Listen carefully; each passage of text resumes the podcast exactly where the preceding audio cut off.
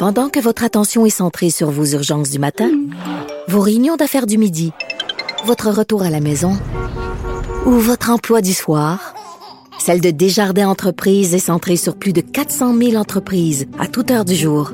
Grâce à notre connaissance des secteurs d'activité et à notre accompagnement spécialisé, nous aidons les entrepreneurs à relever chaque défi pour qu'ils puissent rester centrés sur ce qui compte, le développement de leur entreprise.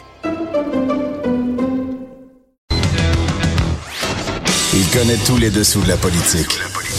L'économie, la santé, le transport. Chef du bureau d'enquête de l'Assemblée nationale.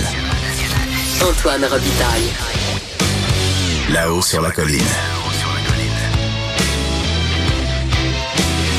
Cube Radio. Un excellent vendredi à vous en direct du Cochon de Cube à Québec pour cette deuxième, 200e journée de Cube euh, dans son histoire. Alors, un peu moins d'activité sur la colline aujourd'hui. Petite interpellation, petite interpellation.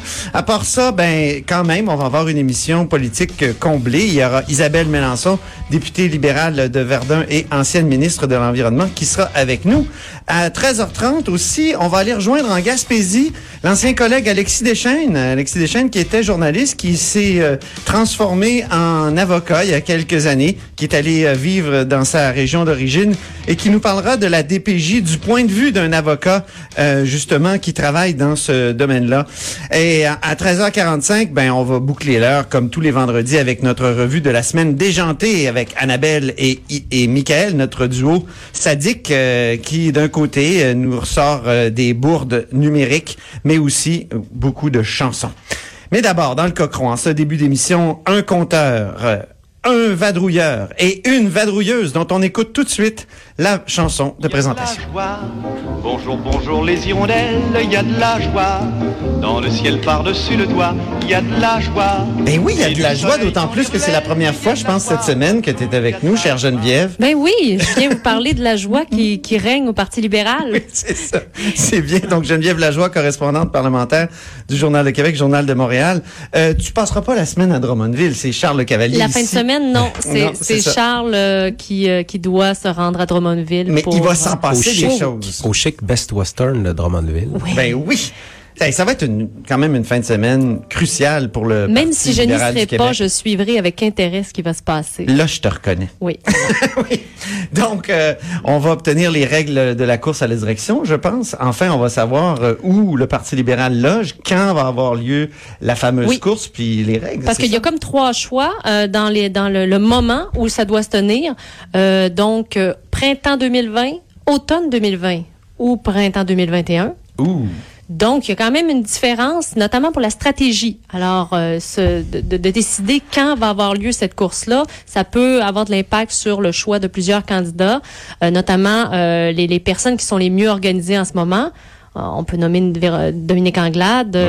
ça, c'est certain qu'elle a déjà un, staff qui, qui, qui s'occupe de, de, Elle a même déjà un site web. Oui, c'est Où on peut cliquer sur J'appuie Dominique, mais pour l'instant, c'est juste J'appuie à titre de député. Voilà, donc des gens très organisés comme elle euh, risquent d'être favorisés par une course plus rapide.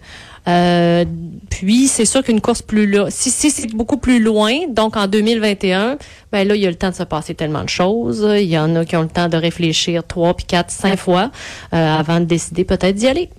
Mais là tu nous annonçais ce matin que l'ancien ministre des Finances, Carlos Letao, va appuyer Dominique Anglade. C'est déjà, c'est quelque chose. C'est un appui important. C'est un appui très important. Si on regarde le caucus libéral à l'heure actuelle, c'est probablement un des, du plus gros appui, euh, en tout cas. On peut rêver. Euh, oui, certainement.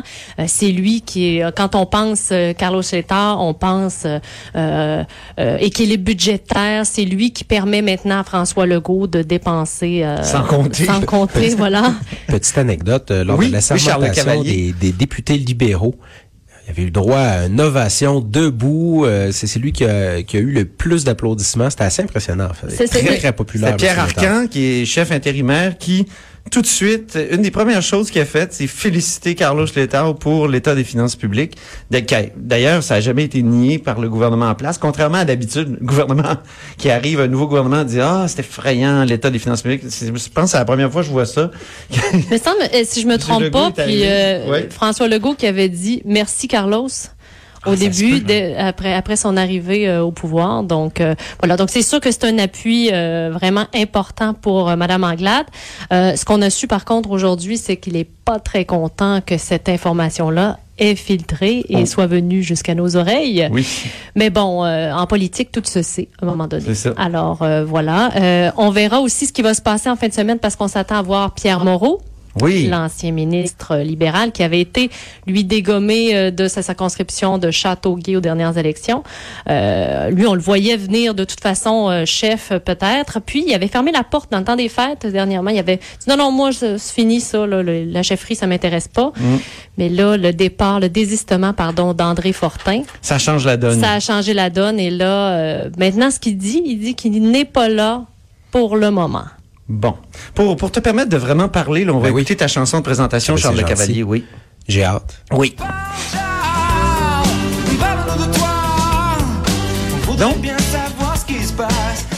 tu vas être euh, Charles Le Cavalier, donc correspondant parlementaire, Journal de Québec, Journal de Montréal. Tu vas passer la semaine à Drummondville? La fin de semaine? La fin de semaine, la fin de semaine, pas la semaine. Non. la fin de semaine? Oui. Euh, ben, tu t'attends à quoi? Ben, ça, ça, dure deux journées. Et c'est vraiment scindé en deux. Alors, la première journée, il y a des ateliers sur plein de sujets. Puis l'idée, c'est de faire parler les militants. Notamment sur la laïcité. Notamment sur la laïcité, le mode de scrutin.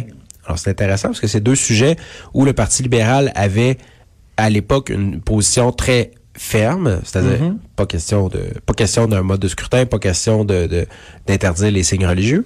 Là, il va y avoir des discussions, ils veulent faire parler les militants. Il y a pas de il y a rien de préparé, donc il y a, comme on dit, on ouvre les lignes.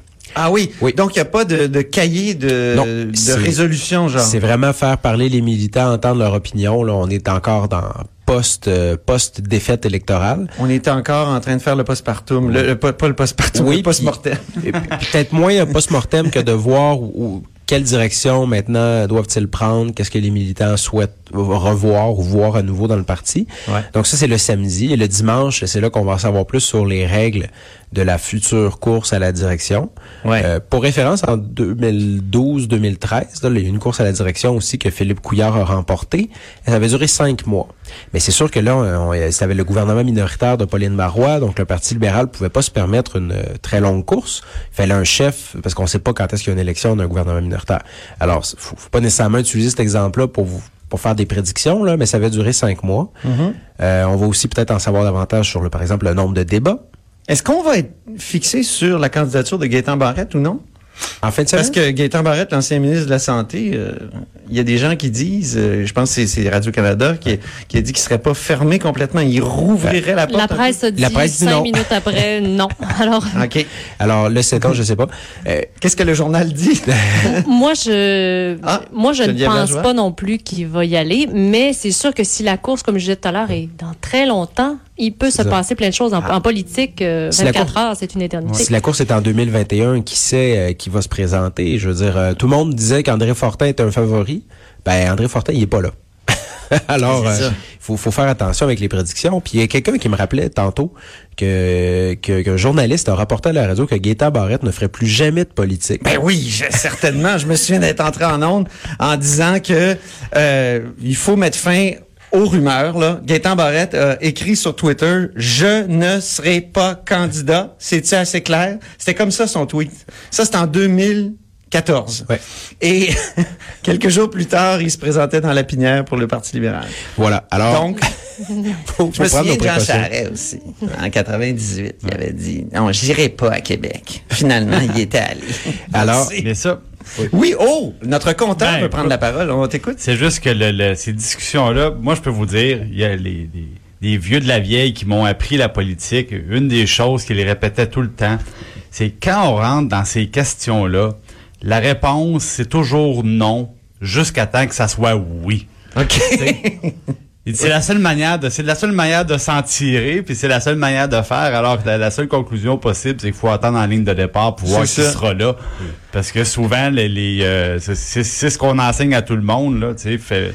Juste, juste, merci euh, Jean-François. Juste avant de clore le sujet, oui. Mais excuse-moi il y a- Charles. Il y en je a par contre qui, qui ne disent pas non. Euh, Marois Risky ne jamais- Marois Risky Ah ben non.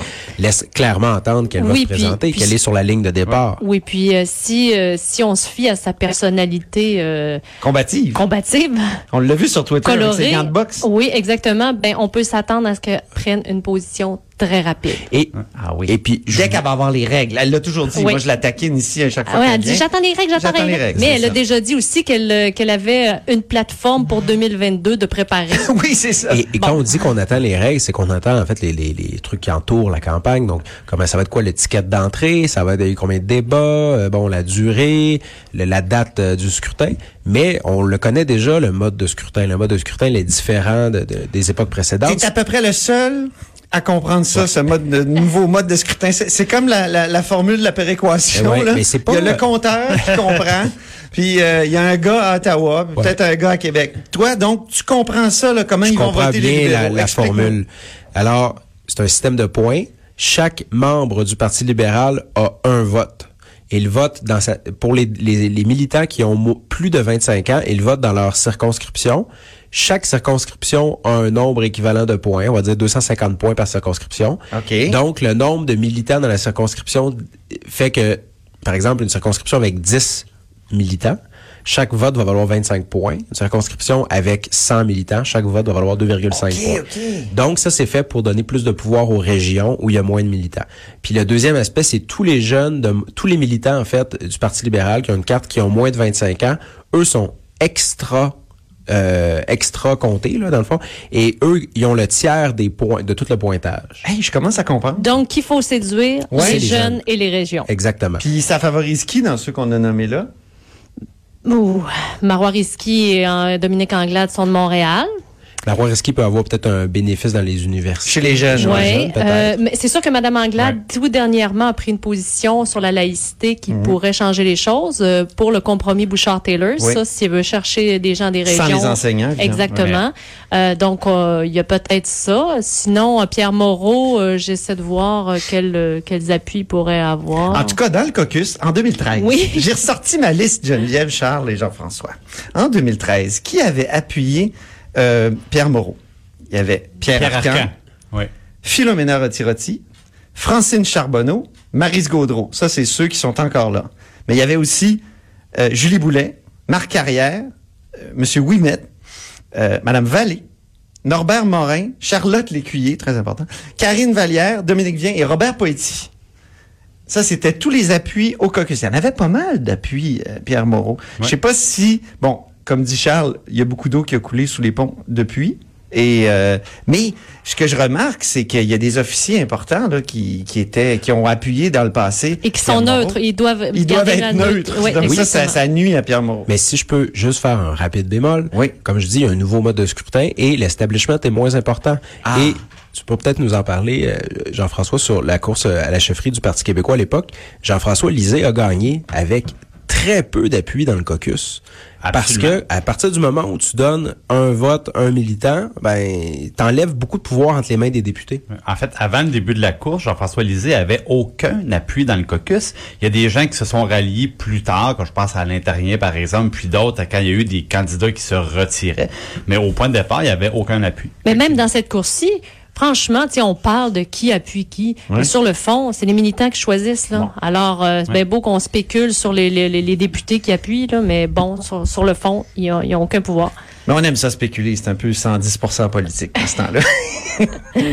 ben merci beaucoup. Merci beaucoup. Bonne fin de semaine à Drummondville, Charles Merci. Le Cavalier, donc euh, correspondant parlementaire Journal de Québec, Journal de Montréal et bonne fin de semaine euh, à Sainte-Foy. Oui, à fois, mais Lajoie. va avoir un œil sur Drummondville quand même. Ah non, ça c'est certain. Ça c'est certain, j'en suis certain. Alors, euh, correspondante parlementaire, Journal de Québec, Journal de Montréal, maintenant je me tourne vers le compteur et en lui...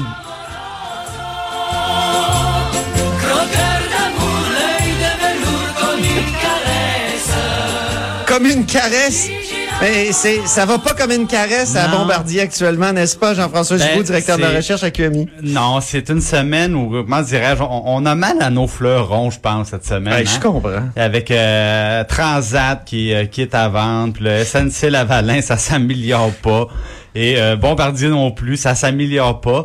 Et euh, même que là, la direction de Bombardier, M. Bellemare, le PDG, qui s'est fait un peu chauffer les oreilles pendant la- l'Assemblée des actionnaires, euh, il y a des gens qui commencent à en avoir assez et ils se sont fait dire royalement. euh, parce qu'évidemment, c'est des mauvaises nouvelles financières et euh, les gens se rappellent que les dirigeants, eux, avaient les euh, hein, des fameux régimes de pour vendre des, des, des actions qu'ils avaient cumulées auparavant. Ils étaient partis avec 30 millions. Donc, eux, ça va très bien. hein, les dirigeants, ça va bien. Oui, c'est ça. Et les, les autres actionnaires ils disent, nous autres, ça va moins bien. On a l'impression dans nos poches. Et ça me laisse un peu songeur dans le cas de Bombardier, euh, Antoine, parce que on s'était parlé au début du mois de février, quelques jours avant euh, la, la- la divulgation des résultats trimestriels là, de la- les derniers mois de 2018, et je t'avais dit, ben, je suis un peu inquiet parce que Bombardier se fie beaucoup sur sa division ferroviaire pour ramener de l'argent. Et là, ça arrêtait pas de mal aller. Des problèmes à New York, des problèmes à Londres, des problèmes en Suisse, des problèmes judiciaires même ici du côté de Toronto. Puis je disais, Hum, ça regarde pas bien. Il y avait une enquête d'initiés dont tu viens de parler. Ben oui. Et ben, là- présumé, oui. Et pourtant, quatre jours plus tard, des bonnes nouvelles, des prévisions intéressantes. Les actionnaires étaient contents. Je me souviens, le titre avait bondi de 23% Ben, voyons donc. Puis moi, en décembre. Puis j'étais en février. Février, pardon. Mais là, euh, retour sur la Terre, finalement, on a rajusté le tir, puis là, on nous apprend trois mois plus tard, ben pas, pas trois mois plus tard, mais plutôt le, le- le- le- la semaine dernière que, bon, là, euh, oui, les livraisons de les livraisons de trains en retard en Suisse et à Londres, ça a plombé euh, les liquidités de l'entreprise.